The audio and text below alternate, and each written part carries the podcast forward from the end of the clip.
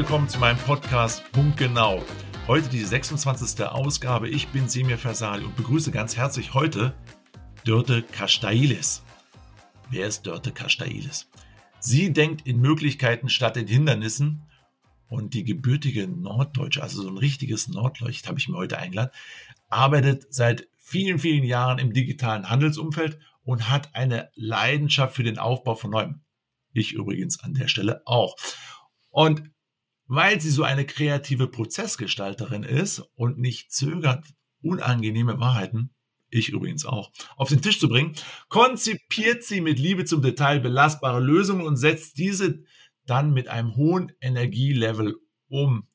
Ihr Credo stoppte mi, mi, mi, mi statt working. Start working. Und darüber reden wir heute. Liebe Dörte, schön, dass du da bist. Herzlich willkommen. Ja, moin. Schön, dass ich da sein darf. Dörte, jetzt mhm. habe ich mhm. schon ein bisschen äh, was über dich verraten, aber unsere Zuhörer wollen natürlich wissen, wer ist Dörte Kastailis und was treibt sie an? Ja, also was, äh, womit starte ich da? Du hattest ja schon mich toll äh, hier im Intro angekündigt. Äh, ich bin gebürtige Norddeutsche, ich bin 43 Jahre alt und lebe seit zehn Jahren im bayerischen Exil hier in München.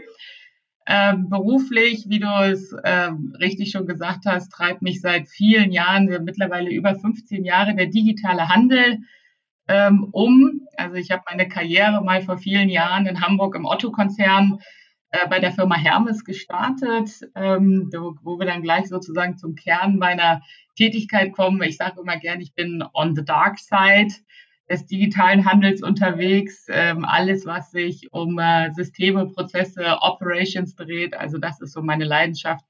Die Erfüllung, sage ich, des Marketingversprechens, ähm, dafür bin ich zuständig. Und das treibt mich auch an. Das äh, haben wir gesehen über die letzten Jahre, hat an Bedeutung zugenommen. Es reicht nicht, äh, schöne Bilder in einem Online-Shop zu haben, sondern äh, die exzellente Erfüllung nach, Haus, äh, nach hinten raus zum Kunden ist eigentlich das, äh, was Unternehmen dann erfolgreich macht und auch unterscheidet. Nicht? Und da können wir gleich nachher nochmal tiefer einsteigen, vielleicht zu mir privat noch kurz. Äh, wie ich schon gesagt habe, ich komme äh, eigentlich sozusagen von hinterm Deich. Also ich bin richtig an der Ostsee aufgewachsen, habe in Hamburg studiert, in Berlin Startup-Beratung gemacht und hier zum Schluss in München lange bei Planet Sports gearbeitet, den operativen Bereich dort komplett geleitet und seit fünf Jahren betreibe ich meine eigene Firma und äh, berate äh, Mandanten, die vornehmlich aus dem Bereich Sport und Fashion kommen, im Bereich äh, Retail Operations, E-Commerce, in Verbindung gerne auch mit stationärem Handel. Vielen Dank, Dörte, für das, für den ersten Aufschwung und äh, als wir beide als Kreative ja. vor allen Dingen auch Prozessgestalter, haben natürlich jetzt gerade so in den letzten 18 Monaten wahrscheinlich oftmals mit Schrecken auf das geschaut, was wir hier gesehen haben.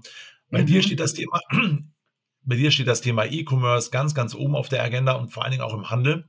Mhm. Kannst du uns mal vorab einen Überblick geben, woher die Unternehmen kommen, wo das Thema in den Unternehmen gerade steht? Also da, also in meiner Wahrnehmung, wenn wir jetzt sozusagen uns auf den deutschen Markt konzentrieren und da uns, sage ich mal, die FMCGler angucken, also Unternehmen, die mit Fast Moving Consumer Goods, wozu ich zum Beispiel auch Sport und Fashion leider, über das Thema Nachhaltigkeit wird ja auch viel diskutiert, äh, rede, da gibt es zwei Seiten in Deutschland. Es gibt ähm, Unternehmen, die sind sehr äh, stark und auch lange schon vorne dabei, sind operativ auch sehr exzellent unterwegs. Über ein Unternehmen sprechen wir gleich auch nochmal. Ähm, fängt nicht mit A an und hört mit Zonen auf. die Klammern wollte mal aus vielleicht. Äh, da wird viel drüber geredet. Und dann gibt's die andere Seite, die dann leider das über die letzten Jahre so ein bisschen verschleppt haben. Und da kam dann eben äh, mit der Pandemie äh, die große Realitätskeule, ähm, das böse Erwachen mit, äh, oh, wir haben E-Commerce verpasst, äh, meine Läden sind alle zu, was mache ich jetzt, wie kriege ich die Ware online? Ähm, und ähm, dass mein Geschäft nicht in Bach runtergeht. Und das ist so ein bisschen, manchmal vergleiche ich das so ein bisschen mit äh, nicht äh, mit dem Thema treiben Sie viel Sport, essen Sie gesund und beugen Sie vor. Äh, und wenn man das eben nicht tut, äh, schwuppsiwupps sitzt man dann äh, beim Arzt im Wartezimmer. Und so war das eben halt auch bei uns im letzten Jahr. Nicht? Da haben wir dann Anrufe bekommen äh, und waren dann so ein bisschen immer, mussten auch im Arztwartezimmer dann parken, weil wir nicht, was man viele Jahre versäumt hat, kann man auch nicht innerhalb von wenigen Monaten äh, dann im großen Stil nachholen. Ne? Also E-Commerce, manche denken das vielleicht, dass ich irgendwie einen Shop äh, aufbaue und dann ist es das. Das ist es aber nicht. Ne? Das hat ja eine gewisse Komplexität nach hinten raus und ähm, das, was ich eben halt dann zehn Jahre nicht gemacht habe, hole ich auch in acht Monaten Pandemie nicht auf. Das ist dann leider so. Und diese beiden Seiten sehe ich in Deutschland. Äh, die, die, die schon sehr, sehr gut aufgestellt sind, die orientieren sich auch an Marktführern, wie zum Beispiel Amazon oder wie auch immer, und versuchen da auch diese operative Exzellenz mit aufzubauen. Und die andere Seite versucht jetzt nachzuziehen und ähm, muss dann eben jetzt auch Lehrgeld zahlen für das, was versäumt worden ist. Jetzt hast du er uns erzählt, du warst ja lange Jahre beim Otto-Konzern in Hamburg, du bist dann auch nach Berlin gewechselt. Wenn ich jetzt so an Otto zurückdenke, äh, damals, als ich noch äh, jung war, da habe ich also oft zu Weihnachten im Otto-Katalog gestöbert und das immer angemarkert meinen Eltern, was ich mir zu Weihnachten wünsche. Also die Otto kommt genauso auch wie Quelle, aus der analogen Welt mit einem dicken Katalog. Und interessanterweise hat dieses Unternehmen ja den Sprung zu einem reinen digitalen Unternehmen. Otto hat es irgendwie geschafft. Lass uns mal so ein bisschen hinter die Kulissen schauen ja, und ableiten, was der Mittelstand davon lernen kann. Ja, also es ist natürlich so, da hast du recht, dass äh, der Otto-Konzern mittlerweile 2021 auch mit seinen diversen Unternehmen, die ja dazugehören, ne? also es ist ja nicht nur das, was du gerade gesagt hast, der große Türstopper äh, äh, in Form des Kataloges von damals, das sind ja viele Unternehmen und ähm, die, was, wo ich sagen würde, die gehören zu der Seite, die da erfolgreich sind, auch im Thema der Digitalisierung des Handels mit ihren physischen Gütern.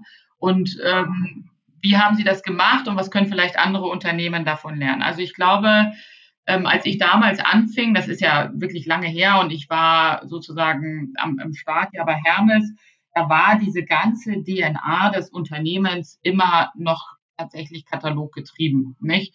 Und die ganzen Prozesse um so einen Katalog zu erstellen und dann auch zu bestücken und dann eben halt auch auszuliefern bis hin zu Sammelbestellern, kennst du vielleicht auch noch aus deiner Kindheit, ne? Das sind sehr gewachsene und etablierte Prozesse und Systeme, die dort wirken. Ne? Und das änderst du aber auch nicht von heute auf morgen, ohne jetzt vielleicht dein Geschäftsmodell radikal auch zu riskieren. Da hat dann zum Beispiel vielleicht ein, nehmen wir mal so einen Vergleich, so ein Amazon, den Vorteil, dass die eben schon vom per se eben digital stark gestartet sind und äh, ihre ganzen, ganze DNA da ausgerichtet haben. Also das ist schon ein Mammutprojekt und das müssen Mittelständler auch respektieren. Das reitet man nicht auf einer Arschbacke ab. Also da braucht man Konzentration, Fokus und Wille. Und der hat sich dann meines Erachtens bei Otto rausgebildet und ich habe da so eine Theorie. Ne? Es gab dann ja ein Unternehmen in äh, Berlin, das sehr erfolgreich dann immer mit Schuhen gestartet ist, ne, Schrei vor Glück, schräg zurück, kennen wir alle noch, äh, Zalando und man hat das aus Hamburg sehr genau beobachtet, was dort passiert. Ne? Und ich glaube, man hat relativ schnell erkannt, äh, dass äh, das in Berlin keine Eintagsfliege ist und äh, man sich bewegen muss auch. Und äh, strategisch, äh, man hat natürlich Amazon und so weiter auch alles gut eingeordnet, strategisch und gesagt, ne, nicht dieses hohe Ross geritten, wir sind hier ähm, eine der etablierten deutschen Dinosaurier, uns kann keiner was anhaben, sondern hat das äh, ernst genommen und dann auch das Zepter in die Hand genommen und die Dinge ausprobiert. Ich war ja dann sozusagen beim Vorgänger von heute About You, die sind ja jetzt kürzlich an die Börse gegangen, ähm, tätig. Das hieß damals ja Look. Das war so dieser erste äh, Schritt von Otto weg vom Katalog zu Pure Online, das Ausprobieren, auch hochpreisige Mode online zu verkaufen. Und man hat einfach sozusagen da auch Budget und Geld in die Hand genommen und das ausprobiert. Auch wenn es vielleicht sozusagen zum Anfang nicht gut äh, gelaufen ist und sie vielleicht zu früh waren auch mit so einem Thema am Markt. Das hat der Verbraucher vielleicht dann so noch nicht verstanden in der Fülle des Angebotes. Ähm, aber man hat diesen Mut gehabt, das zu tun und dann auch sich von seinen alten Strukturen komplett zu lösen und zu sagen, okay, bis wir das, diesen Tanker transformiert haben, ne, da gehen wir alle in Rente, machen wir mal grüne Wiese neu. Und äh, das, denke ich, kann sich ein Mittelstand auch abgucken. Also dieses genaue Abwägen, macht das Sinn, dieses, diese alten Strukturen, die ich habe, jetzt mühsam zu transformieren Oder hole ich mir ein schnelles Beiboot. Im Übrigen hat das zum Beispiel auch unser erster Mandant, unser erster großer Mandant Birkenstock gemacht. Ne? Ähm, weil man sagt, ich habe diese etablierten, diese etablierte DNA und es dauert einfach zu lange, bis ich sie transformiert habe. Es gibt immer Vor- und Nachteile. Aber ich glaube, der, der Mittelstand kann sich A abschauen, äh, das Thema Marktentwicklung ernst zu nehmen, was dort passiert, was heute vermeintlich klein aussieht, ist morgen riesengroß und disruptiert mein Geschäftsmodell der unbedingte Wille, der Fokus und sich genau zu überlegen, wie mache ich es. Ne? Also dieses ähm, ähm, Why, What, How, Why, What und das How ist auch wichtig. Wie versuche ich meine alten Strukturen zu verändern bis zum St. Nimmerleinstag oder wage ich den Schritt auf die grüne Wiese und baue was Neues, um einfach schneller zu sein? Ähm, und das muss man sich natürlich für sein jeweiliges Unternehmen dann auch genau anschauen. Und ich glaube, da liegt so ein bisschen das, ähm, was Otto eben geschafft hat in Hamburg das bringt mich zu meinem nächsten Themenpunkt. Du bist ja auch nebenbei so Betreuer einer Fußballmannschaft und dein Team nennt sich die Wopis. Ich habe in der Bundesliga noch keine Wopis gefunden, aber du erklärst uns das jetzt bestimmt, woher die kommen und wie die so spielen und warum die ausgerechnet Wopis, warum die erfolgreicher sind als andere. Also da gibt es eine Geschichte dazu erzählen. Da würde ich gerne mal wissen, was dahinter sich verbirgt. Also das ähm, ist ja so, dass ich ähm, sportaffin bin. Äh, deswegen, ich bin ja auch sozusagen äh, viel in der Sportbranche unterwegs. Ähm, und ähm, das, was ich beruflich tue, wie gesagt, eine gewisse Komplexität hat. Also, wenn man das jetzt plakativ sagen würde, alles sozusagen, was nach dem Kaufen-Button, wenn du im Shop bist, ähm, was vorher passiert, dass überhaupt alles online ist und sichtbar ist und was nachher passiert, äh, dass der Kauf erfüllt wird. Und das hat eine gewisse Komplexität. Wenn ich dann losgehe und versuche, das dem German Mittelstand zu erklären, dass das eben nicht nur schöne Bilder vorne, Models mit tollen Kleidern sind, sondern eine Komplexität ist, dann habe ich gemerkt, dass viele dann aussteigen. Ne? Weil ich kann dann einen Vortrag halten über zehn Stunden, ERP-Systeme, Logistik, Bezahlabwicklung, Artikelstammdaten, immer sehr gern genommen. Ne? Äh, wie gesagt, ich brauche irgendwie einen Ordnungsrahmen und wie erkläre ich das? Äh, wie kriege ich das hin, dass ich sage, es ist eben nicht nur System. Also viele denken ja, jetzt mache ich E-Commerce, dann mache ich einen Online-Shop und dann habe ich E-Commerce. Nein, so ist das aber nicht. Ähm, es ist eine, ein, also aus meiner Sicht dann ein äh, Fünfklang und der spielt eigentlich wie eine Fußballmannschaft. Ne?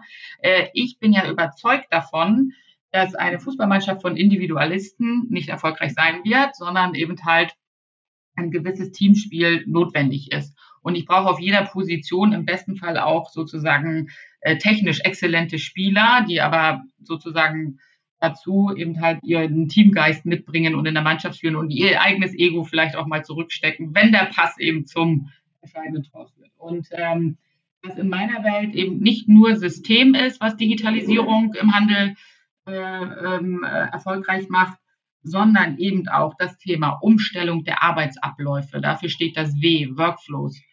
Überlegen, wie ich meine Organisation aufstelle, also organisatorisches. Welche Abteilungen arbeiten wie zusammen, warum oder warum auch nicht? Ja, das Thema Prozesse sowieso eines meiner Leidenschaft. Ende zu Ende denken, nicht? Also es ist nicht nur die Bestellung eines Kunden, ähm, die E-Commerce erfolgreich macht. Da passiert sehr, sehr viel mehr, ne?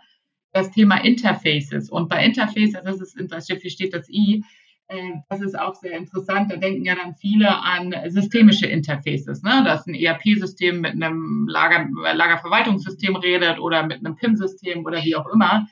Ich ja, das ist richtig. Das muss sehr gut aufgestellt sein. Ich sehe Interfaces aber auch im menschlichen Zusammenwirken. Nicht von oben nach unten, von links nach rechts. Also die Schnittstellen bauen, dass Marketing versteht, wie eine logistische Abwicklung funktioniert, dass eine logistische Abwicklung versteht, wie ein CRM funktioniert. Man muss das nicht im Detail, aber man muss grundsätzlich ein Verständnis haben, weil E-Commerce sehr miteinander vernetzt ist. Alles, was man vorne tut, hat hinten eine Auswirkung und umgekehrt und eben halt last but not least das äh, Thema Systeme. Und wenn wir diese Spieler, diese Wupis, eben halt gescheit aufs Feld stellen und alle auch gleichberechtigt behandeln und nicht sagen, Digitalisierung ist eine Systemeinführung, ähm, dann glaube ich, ist man auch erfolgreich. Ähm, ne? Und ähm, da kommt diese Denke dieses Ordnungsrahmens her und diese Analogie ähm, zu einem Fußballspiel. Vielen Dank, Dörter. Jetzt ja. wissen wir, wie, wer die Wuppies sind. Sie spielen in ihrer eigenen Liga und äh, Richtig. und ich glaube, äh, mit diesen fünf Begrifflichkeiten kann auch nun auch jeder was anfangen und weiß auch, dass Interfaces nicht nur Systeme im Sinne der IT sind, sondern eben auch Schnittstelle zum Menschen. Und ich glaube tatsächlich, Richtig. dass Digitalisierung vieles mit dem zentralen Punkt Mensch zu tun hat. Da kann genau. ich mich nur bestätigen. Das ist das zentrale Mittelfeld, sehen wir. Das ist das Wichtigste. Genau. müssen nach vorne und nach hinten spielen können. Ja. ja, ganz genau. Und das sind sozusagen die Ballverteiler, diejenigen, die auch dann mal den entscheidenden Pass nach vorne spielen, Richtig. um zu Tore zu schießen.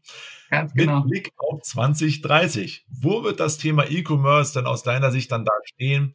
Welche Rolle spielen denn Daten? Ist ja in aller Munde Big Data äh, und äh, jetzt und auch Echtzeitinformationen. Und was braucht es da jetzt konkret an Mindset und Technologie?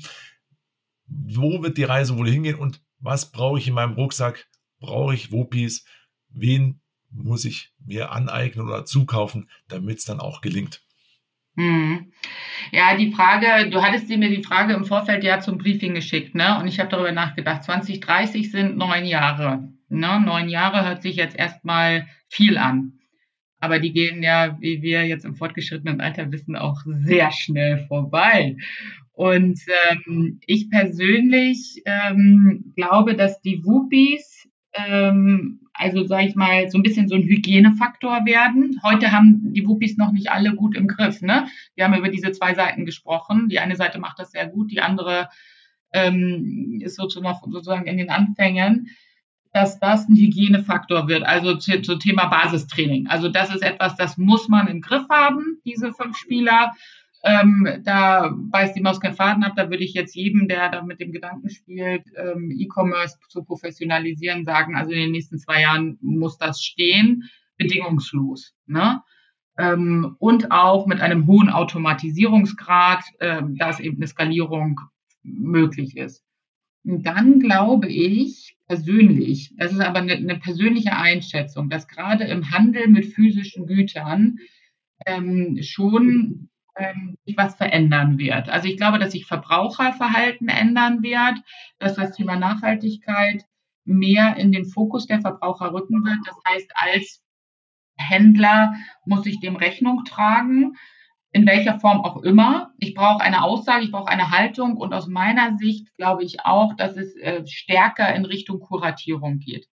Verbraucher werden immer aufgeklärter und immer ähm, zielgerichteter zu dem, was sie suchen, was sie brauchen, was sie wollen. Und das wollen sie dann auch finden und schnell. Ne?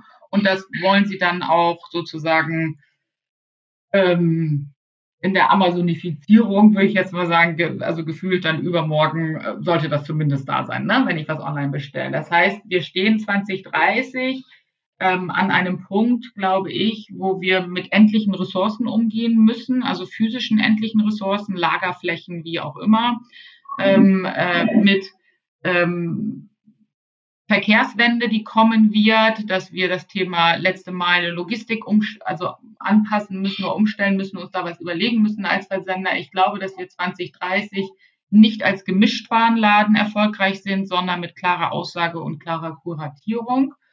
Ähm, es wird viel noch sozusagen das Thema äh, Plattformökonomie, Marktplätze diskutiert. Jeder, also es gibt so einige, auch bereits jetzt im Fashion-Bereich, Unternehmen, die die Wuppies gut beherrschen und dann sagen so, okay, nächster Schritt ist, ich werde ein Marktplatz. Glaube ich unmittelbar daran, na, klares Jein. Ne? Also ich kann mir vorstellen, dass es für bestimmte ähm, Kategorien äh, sei es vielleicht Handwerk, ähm, meinetwegen auch Sanitär und was weiß ich, erfolgreich sein kann. Im Fashion-Bereich weiß ich nicht, Sportbereich glaube ich nicht so dran, weil da glaube ich eher an die Kuratierung und an die Haltung und an die Aussage ähm, des jeweiligen Händlers. Das heißt, die nächsten fünf Jahre muss man das beobachten, Thema Sortimentierung und so weiter, dass sich da ähm, stringent aufgestellt wird und dann eben und das ist mein letzter Satz dazu, Zielgruppenbesitzer werde. Ich bin der Besitzer zum Beispiel der Radsport-Community. Die kaufen alle bei mir. Ne? Ich bin der Besitzer der Bergsport-Community, der Instagram-Fashion-Damen, keine Ahnung, dass ich da diese unbedingte Nähe und dieses Community äh, Thema Community Management wird sowieso nochmal groß werden. Dieses Thema Belonging, ich gehöre irgendwo dazu. Äh, das muss ich spielen als Händler. Und da werden wir 2030 hingehen. Du wirst wahrscheinlich, sehen wir heute schon deine vier, fünf äh, Shops haben, wo du sowieso immer kaufst. Und ähm, das wird wahrscheinlich auch nicht mehr mehr werden. Und dahin wird es halt gehen, dass Verbraucher ihre vier, fünf Lieblingsshops haben und dann ähm, dort konsumieren. Das ist meine persönliche Einschätzung. Und was als Mittelstand oder wie auch immer, wo muss ich mich hinentwickeln? Ich brauche halt den Mut, äh, Dinge auch nicht zu besetzen und Dinge auch nicht zu machen. Ne? Und nicht nur, weil jetzt gerade der Hula-Hoop-Reifen, weil irgendjemand auf Instagram gesagt hat, Hula-Hoop macht einen schönen Bauch, dass ich dann jetzt mit einmal anfange, Hula-Hoop-Reifen zu verkaufen, ne, sondern auch den Mut habe, es nicht zu tun und bei meiner Aussage zu bleiben. Vielen Dank, Dotter. Ich glaube, das war ein gutes Schlussplädoyer. Du hast vieles angesprochen. Ich fasse das nur kurz zusammen. Wir werden uns mit dem Thema Mut beschäftigen müssen. Wir müssen aber auch, glaube ich, in den nächsten Jahren Entscheidungen fällen und wirklich uns fokussieren, weg von Diversifizierung hin zu Fokussierung. Es geht auch um das Thema Haltung, auch mal Dinge abzulehnen und Nein zu sagen. Es geht auch um das Thema Schnelligkeit und alles, was da drumherum passiert. Ich glaube, das können wir sowieso nicht mitentscheiden. Aber wenn wir das entscheiden, was wir beeinflussen können, dann glaube ich, wird es auch gut werden. Ich glaube, wir haben heute viel, viel mitgenommen. Dörte, vielen Dank, dass du da warst. Ich habe zu danken. Gerne und bis zum nächsten Mal. Ja, vielen Dank für die Einladung. Bis zum nächsten Mal. Gerne. Tschüss. Tschüss.